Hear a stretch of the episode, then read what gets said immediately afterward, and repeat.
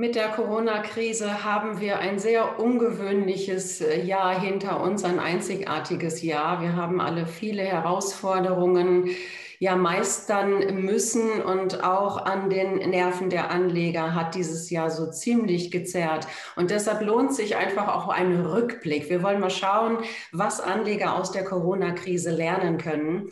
Bei mir ist Christian Köker von der HSBC und Daniel Saurenz von Feingold Research. Herr Saurenz, zunächst mal an Sie die Frage. Im März, als wir in den Lockdown gegangen sind, am 18.03. sogar, da rutschte der DAX auf 8.440 Punkte runter. Wie haben Sie denn diese Zeit erlebt? Natürlich so aufregend wie nie zuvor, noch aufregender muss ich gestehen als den Herbst 2008 und das Frühjahr 2009, als wir ja an den Märkten damals wegen Lehman ganz stark gerutscht sind. Das war im Zeitraffer dieses Jahr im März. Und ich erinnere mich noch, wir standen ja auch in einem NTV-Interview vor der Börse damals und äh, intraday ging es ja sogar noch, noch tiefer im DAX runter, fast bis zu 8000. Und das Spannende ist im Gegensatz zu, zum aktuellen Zeitpunkt, dass man damals aus meiner Sicht, äh, das kann man auch noch mal in dieser schönen Sendung Ei oder Flummi nachhören, sehr offensiv sein musste an den Märkten auf längere Sicht. Und ähm, 2020 ein Jahr für diejenigen gewesen ist, die Börsenpsychologie nutzen, die mit Stimmungen arbeiten. Und so viel kann man vielleicht jetzt schon mal als kleinen Cliffhanger fürs Ende unseres Interviews verraten. Ähm, sich jetzt vielleicht ein bisschen vorsichtiger aufstellen mit Blick auf 2021, denn wir haben eine umgekehrte Situation zum März diesen Jahres.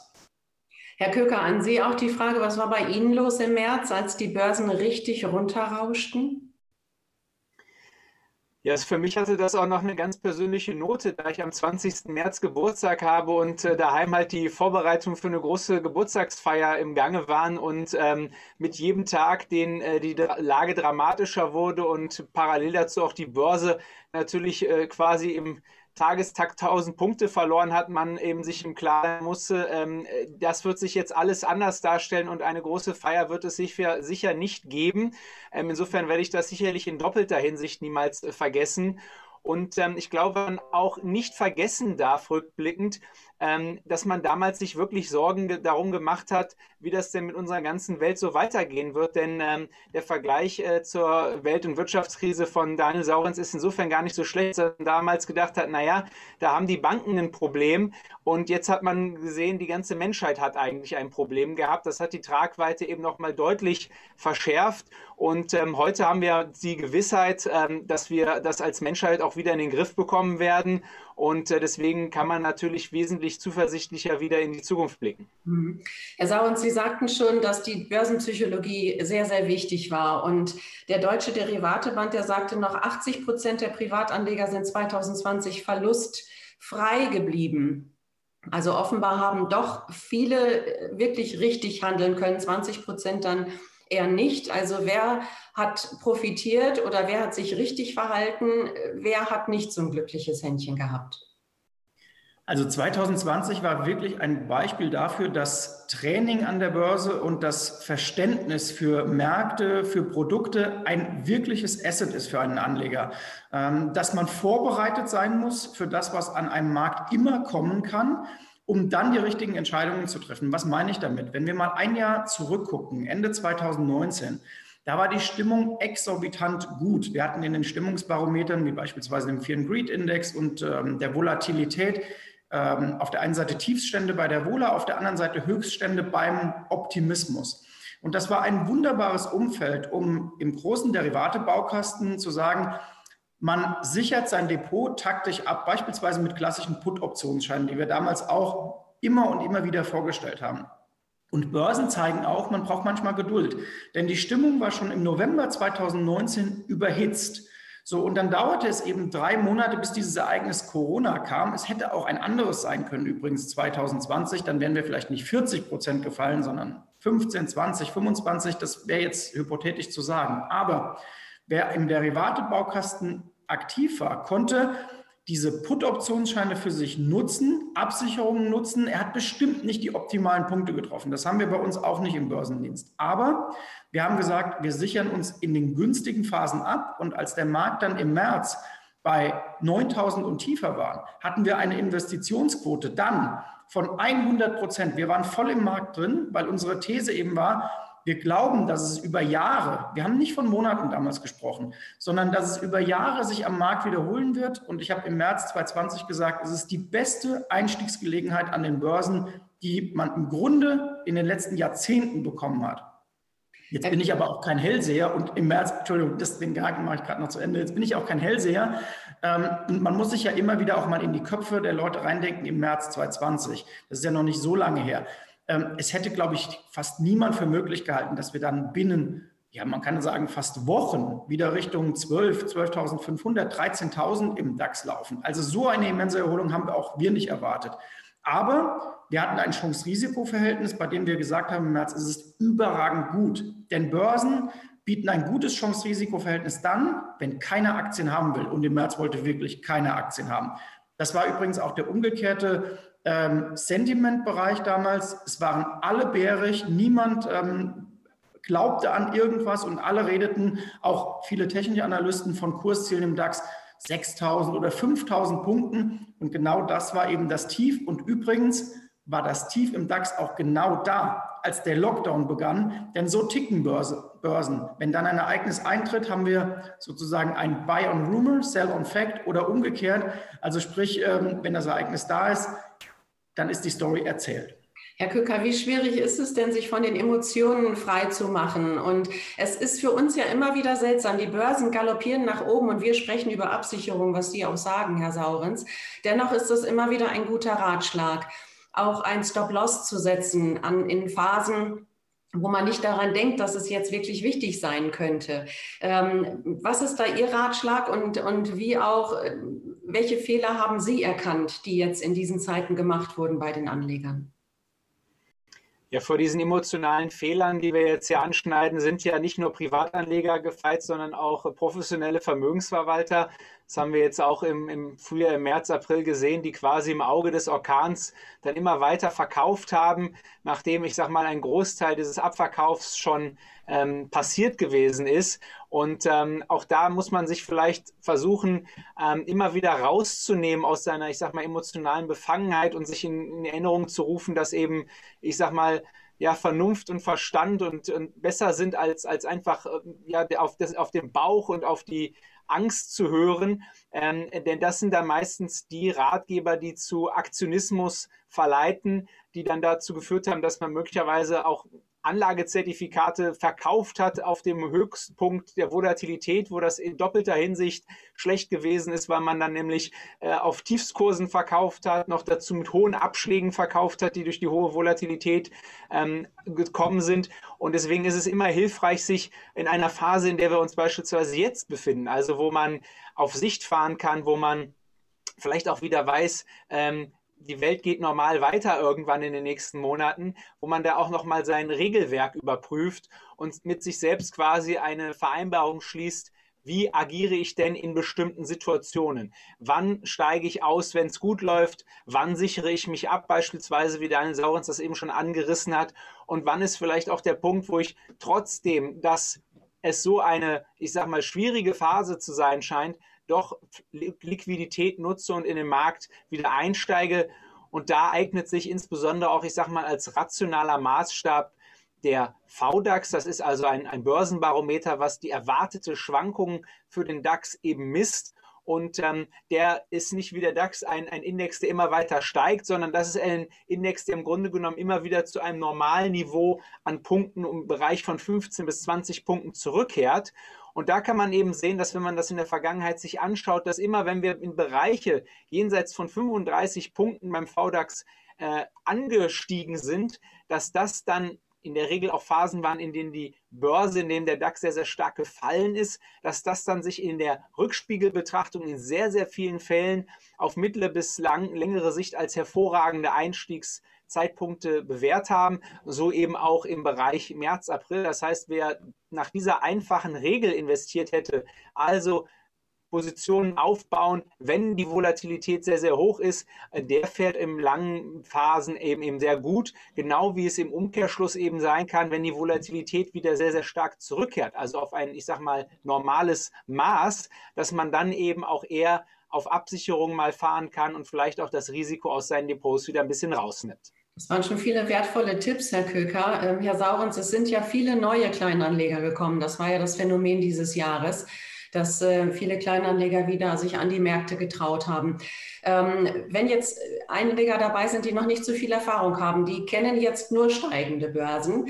Und das kann natürlich auch, wie wir ja eben wissen, kräftig nach unten gehen. Was raten Sie denjenigen denn? Ich rate denen auf alle Fälle erstmal Wissen aufzubauen und sich nicht, ähm, ja, ich komme aus dem Rheinland, bei, bei uns sagt man, dummschwätzen zu lassen. Äh, was bedeutet, wenn man sich an, in einem Umfeld bewegt, in dem die Börsen nur steigen, dann ist die Gefahr hoch, dass einem von links und rechts alle erzählen, was sie für tolle Erfolge haben. Die einen sind im Bitcoin-Long, die anderen sind in Aktien-Long äh, und dann am besten auch noch die Aktien, die am tollsten laufen. Und das ist gefährlich, denn ähm, wir haben das als, als Börsendienst in diesem Jahr auch als Erfahrung gespiegelt bekommen. Als wir im März sehr offensiv waren und getrommelt haben zum Einstieg in Aktien, wurden wir vielfach, ich will nicht sagen beschimpft, aber doch sehr kritisch hinterfragt, so nach dem Motto, das sind doch alle draußen total bärig. Wie könnt ihr denn jetzt äh, Aktien empfehlen? Und das Gleiche ist jetzt aktuell, da der DAX ja fast bei 13.700, 13.800 auf nahezu Rekordhoch liegt, dass die Leute sagen, Moment, jetzt ratet ihr dazu, auch mal eine taktische Absicherung einzuziehen. Ja, warum denn? Äh, es läuft doch alles und die Notenbanken drucken doch. Und einem werden die ganzen positiven Argumente auf den Tisch geknallt. Die stimmen ja im Wesentlichen auch. Nur, es gibt immer den Wert und den Preis einer Aktie und immer eine Interpretation des Ganzen, was an der Börse passiert. Wir wissen, dass die Notenbanken in den nächsten Jahren ein Fundament sind für die Märkte. Aber ich darf mal daran erinnern, die Notenbanken waren 2020 grundsätzlich auch schon da. Wir hatten auch in Europa Nullzinsen dieses Jahr und das hat uns auch nicht davor bewahrt, mal 40 Prozent tauchen zu gehen an den Märkten im Frühjahr. Bedeutet für 2021, ja, das grundsätzliche Umfeld ist gut, aber uns erwartet ein erstes Quartal, in dem vielfach Hilfen auslaufen, in dem sich erstmal die Wirtschaft auch dann bewähren muss, möglicherweise, wenn sie nach Corona oder in der ersten Phase in der die Impfstoffe da sind, äh, mal wieder selber auf die Beine kommen muss, mit weniger fiskalischen Impulsen, wo auch Insolvenzen wieder anlaufen können. Das wollen wir erstmal alles sehen. Und in Sachen, was ist eingepreist am Markt, man auch nie vergessen. Die guten Wirtschaftsdaten, die 2021 kommen sollen, die sind jetzt in den Kursen drin. Ähm, Börsen blicken ein halbes bis ein Jahr nach vorne. Deswegen sind wir ja im März, April, Mai, Juni schon gestiegen, weil jeder gesagt hat, naja, das wird 2021 wieder besser laufen und es kommen Fiskalprogramme und so weiter. Deswegen kurioserweise, man kann sich das als Neuling auch an den Impfstoffaktien ablesen. Ähm, wann hatten BioNTech und Moderna ihre beiden Tops im Jahr 2020? Erstens mal im Frühjahr, als bei Google jeder danach gesucht hat, als auch klar war, die werden an Impfstoffen arbeiten. Und das zweite Top war genau zu dem Zeitpunkt, jetzt im äh, November, Dezember, als es hieß, die ersten Impfdosen sind da, wir beginnen mit dem Impfen. Das heißt, immer gucken. Das ist die Grundfrage für jeden Börsianer. Welche Story habe ich und was davon ist schon eingepreist? Es geht nicht darum, ähm, sozusagen, wie gut ist die Aktie oder wie schlecht, sondern was ist im Kurs schon drin. Letztes Beispiel, Zoom. Die hatten ihr Top im November, als äh, sozusagen die zweite Welle kam und man davon redete, jetzt gibt es wieder Lockdown, jetzt werden genau das, wo wir auch gerade arbeiten, äh, wieder genutzt werden. Und als es dann Signale gab, jetzt kommt der Impfstoff, ging Zoom schon wieder runter, weil man jetzt sagt, im Jahr 2021, 2022, wenn die Leute wieder mehr reisen, sich sehen, und dann brauche ich Zoom vielleicht etwas weniger. Das ist äh, auch nochmal ein wichtiger Aspekt, Herr Köker, diese Sektorenrotation sozusagen. Neue Branchen kommen hoch, die Digitalisierung im Moment sehr, sehr wichtig. Aber wie nachhaltig sind diese Rotationen? Und wie Herr Sauren schon sagte, wissen wir in ein paar Jahren gar nicht mehr oder schon bald nicht mehr, dass wir all diese Dinge jetzt auch online gemacht haben. Wie können sich da Anleger verhalten? Naja, ich glaube, dass viele dieser Trends, die wir jetzt hier, äh, die nach oben gespült worden sind, die sind erstmal gekommen, um zu bleiben. Ja, also die werden jetzt vielleicht ihren Peak gehabt haben und äh, ich sag mal, aus eigenem Interesse hoffe ich, dass wir uns auch bald wieder an der Börse sehen können und nicht mehr alle Interviews über Zoom machen. Aber nichtsdestotrotz sind diese Sachen natürlich da und sie werden auch in Zukunft ihre ja, Daseinsberechtigung haben. Ähm, der Begriff Zyklik ist gefallen und den finde ich ganz wichtig, noch mal ein bisschen zu beleuchten, auch vielleicht gerade für die Anleger, die jetzt neu gekommen sind. Ich meine, das Jahr in Gänze betrachtet war ja extrem gut geeignet, um unglaublich viel in kurzer Zeit über die Börse, ihre Mechanismen, ja über, ich sag mal, die Schatten- und Sonnenseiten zu lernen. Nur tatsächlich hat natürlich dieser, ich sag mal, Neuanleger, dieser Boom begonnen nicht im Januar, sondern der hat halt im April und im März begonnen, als der Lockdown begonnen hat. Das heißt, viele Anleger kennen natürlich jetzt tatsächlich nur steigende Kurse und haben auch nur auf, ich sag mal, wenige Branchen, wenige Titel gesetzt, ähm, die nämlich, die wir gerade genannt haben, die Impfstoffhersteller, die Anbieter von Videokonferenzsoftware, Online-Shopping etc. pp. Aber übrigens da draußen gibt es noch Unternehmen wie äh, Fluggesellschaften oder Automobilhersteller, äh, für die hat sich dieses Jahr kaum einer interessiert. Im Gegenteil, die sind natürlich extrem unter die Räder gekommen. Und das ist eben ganz wichtig als Nachricht für alle da draußen. Die Börse unterliegt halt insgesamt Zykliken, steigende Kurse, fallende Kursen, aber auch die Branchen, die diese Börse insgesamt ausmachen, die die Indizes insgesamt ausmachen, die unterliegen halt eben auch Zykliken. Wenn man mal zurückblickt, es gibt immer wieder solche großen Prozesse, die eben dafür sorgen, dass Zykliken oder ein, ein Zyklus entsteht oder endet. Nehmen wir mal Fukushima beispielsweise, das hat natürlich ähm, der nachhaltigen Energien unheimlichen Aufschub gegeben. Ähm, und jetzt gibt es das Thema Elektromobilität. Also es gibt immer wieder neue Entwicklungen, die wir heute noch gar nicht absehen können. Ähm, das heißt, also das, was jetzt sozusagen gerade sehr, sehr heiß läuft, das wird weiterhin seine Daseinsberechtigung haben, aber wir dürfen nicht vergessen, es wird auch bald einen neuen Zyklus geben, es wird ein neues Thema geben. Und ähm, das eben jetzt auch dann wenn wir davon sprechen, das Risiko ein bisschen rauszunehmen, ähm, es vielleicht auch ganz gut ist, sich noch mal ein paar Titel anzugucken, ein paar Unternehmen anzugucken oder Branchen anzugucken, die jetzt nicht so fancy gewesen sind, die im Grunde genommen in der Anlegergunst stark verloren haben, weil sie eben jetzt auch Probleme hatten. Das könnten vielleicht dann tatsächlich, ich sag mal, die relativen Gewinner des Jahres 2021 werden. Die werden bestimmt nicht 40 Prozent steigen, wie wir das jetzt seit dem Tief von einigen äh, starken Titeln gesehen haben. Aber ähm, ich kann mir durchaus vorstellen, dass jetzt die Zeit der, ich sag mal, Value-Titel wieder ein bisschen schlagen könnte und deswegen Anleger vielleicht nicht nur auf Tech setzen sollten, sondern etwas ausgewogener agieren sollten mit Blick auf 2021. Auch nochmal wertvolle Tipps. Ja, und Anleger sollten vielleicht auch nicht zu hohe Erwartungen haben, Herr Saurens. Also jeder geht immer davon aus, an den Börsen hat man ja ziemlich gute Renditen. Und auch dazu gibt es vom Deutschen Derivateverband äh, eine Zahl, und zwar 58 Prozent der Anleger sind mit Gewinnen von mehr als sechs Prozent dieses Jahr durchgekommen. Es gibt aber eben auch Phasen, wo es ordentlich nach unten gehen kann, zweistellig zum Beispiel.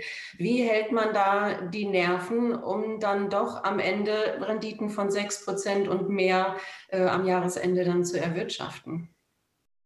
Also wir haben zum Glück dieses Jahr etwas mehr erwirtschaftet, aber ich glaube, mit Blick auf 2021 muss man in der Tat mal sagen, fahrt mal ein Stück runter und peilt äh, vielleicht mal Renditen an, die auf Normallevel sind. Und da gibt es ja schöne Produkte wie auch Discounter und DAX-Bonusse und man muss sich da immer überlegen, was ist denn sozusagen mein Szenario für das nächste Jahr und wie kann ich diese Rendite erreichen? Zum Beispiel, wenn ich ein DAX-Bonus-Zertifikat habe, das ähm, mit 10%, 10 Rendite ausgestattet ist, ja, dann müsste der DAX ja erstmal über die 15.000 kommen, damit das Direktinvestment das bessere Investment wäre.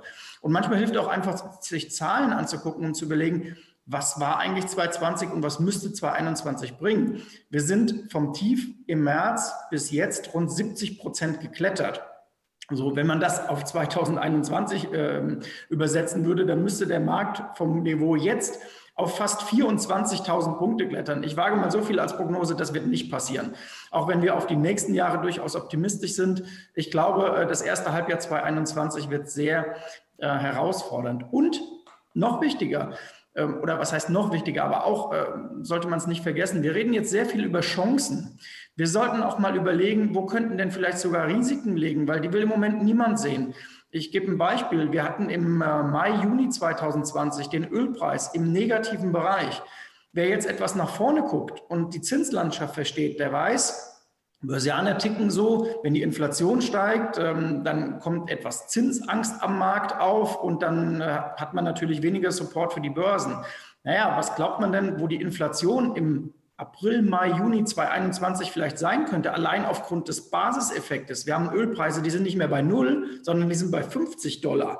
So, viele Verbraucher werden möglicherweise Geld ausgeben. Es werden auch einige Güter im Preis steigen. Wir haben noch so einen Nebenaspekt wie den Brexit, wo jetzt auch schon steigende Preise absehbar sind. Also das Thema Inflation könnte 2021 mal wieder eine Rolle spielen, dann auf die Zinslandschaft auswirken und dann wissen wir, solche Szenarien sind auch geeignet, um mal zwischendurch Indizes auch nach unten zu schicken. Und letzter Satz, ich glaube, die Rendite 2021 wird nicht mit der Brechstange im Januar gemacht und vielleicht auch nicht im Februar, sondern man muss die Börse 2021, wie Börsen übrigens immer so spielen, als würde man gegen Bayern München spielen. Die sind meistens überlegen, aber es gibt immer in der Saison mal so ein, zwei, drei Spiele, da lassen sie eine Flanke offen und da kann man gut kontern und dann muss man als Anleger da sein und das Herz in beide Hände nehmen. Christian Köcker weiß, ähm, wovon ich spreche. Er ist, glaube ich, Düsseldorf-Anhänger. Ich bin eher Kaiserslautern zugeneigt und wir sind bei Bayern eigentlich immer unterlegen, bis auf seltene Phasen. Dann schieße ich den Ball einfach mal weiter zu Herrn Köker. Welches Bild finden Sie denn für den Ausblick für 2021? Ja, tatsächlich hat die Fortuna es ja in ihrem letzten Bundesliga-Jahr geschafft, den Bayern ein 3 zu 3 abzutrotzen. Äh, Herr Sauens, da war das natürlich dann genau diese offene Flanke, da war man dann da. Ähm, ich glaube, das gilt auch für 2021 für die Aktienwelt. Ähm, ich finde das mit dem Thema Rendite nochmal ganz wichtig. Wie werden eigentlich diese Durchschnittsrenditen an der Börse gemacht? Man redet immer von 7, 8 Prozent. Und ich sag mal, das wird so als standardmäßig eingebucht. Ja, 7, 8 Prozent macht man wohl so in der Börse. Ähm, aber diese Werte, die kommen natürlich durch extreme Ausschläge zustande. Wenn wir uns jetzt mal vorstellen, äh, Corona hätte nicht ähm, im März, April stattgefunden, sondern im ja, vielleicht Oktober, November, dann wäre dieses Jahr mit Corona mit einem Börsenminus von, ich sag mal, minus 40 50 Prozent in die Annalen eingegangen und das darauffolgende Börsenjahr vielleicht als das beste Börsenjahr aller Zeiten. So äh, ist das jetzt genau in, in einem Kalenderjahr versteckt gewesen. Aber das muss man sich eben auch klar machen, dass wir an der Börse eben in aufeinanderfolgenden Jahren mal plus 20 Prozent haben werden, aber auch mal minus 35 und im nächsten Jahr wieder plus 35. Das heißt, ähm, es gilt eben, es zu schaffen, in diesen starken Abschwungphasen sein Pulver ein bisschen trocken zu halten, vielleicht diese ganzen, ich sag mal, Verluste so ein bisschen auszubremsen. Da sind wir beim Thema Stop-Management, da sind wir aber auch natürlich beim Thema Renditeverstetigung. Und ähm, deswegen würde ich auch gerne nochmal hier auf, auf, auf die Discounter eingehen, denn das sind ja,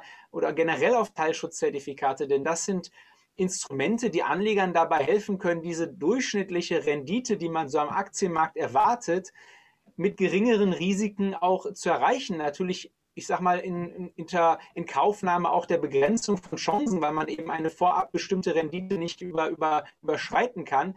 Aber wer sagt, eigentlich gehe ich an die Börse, um diese 7, 8 Prozent im langfristigen Mittel zu erreichen, der könnte vielleicht in so einem Jahr wie 2021, und das legen jetzt auch schon die Umsätze, die wir im November gesehen haben, am Markt nahe, dass sich eben jetzt viele anfangen, A, in Branchen zu positionieren, die vielleicht etwas weniger risikoreich und weniger techlastig sind und andererseits eben auch Produkte aufnehmen, die eben auch weniger Risiken und weniger Chancen haben. Aber ich sage mal, der, der Appetit fürs nächste Jahr ist etwas gedämpfter. Da ist, glaube ich, etwas mehr Bescheidenheit jetzt auch bei den institutionellen Anlegern zu sehen.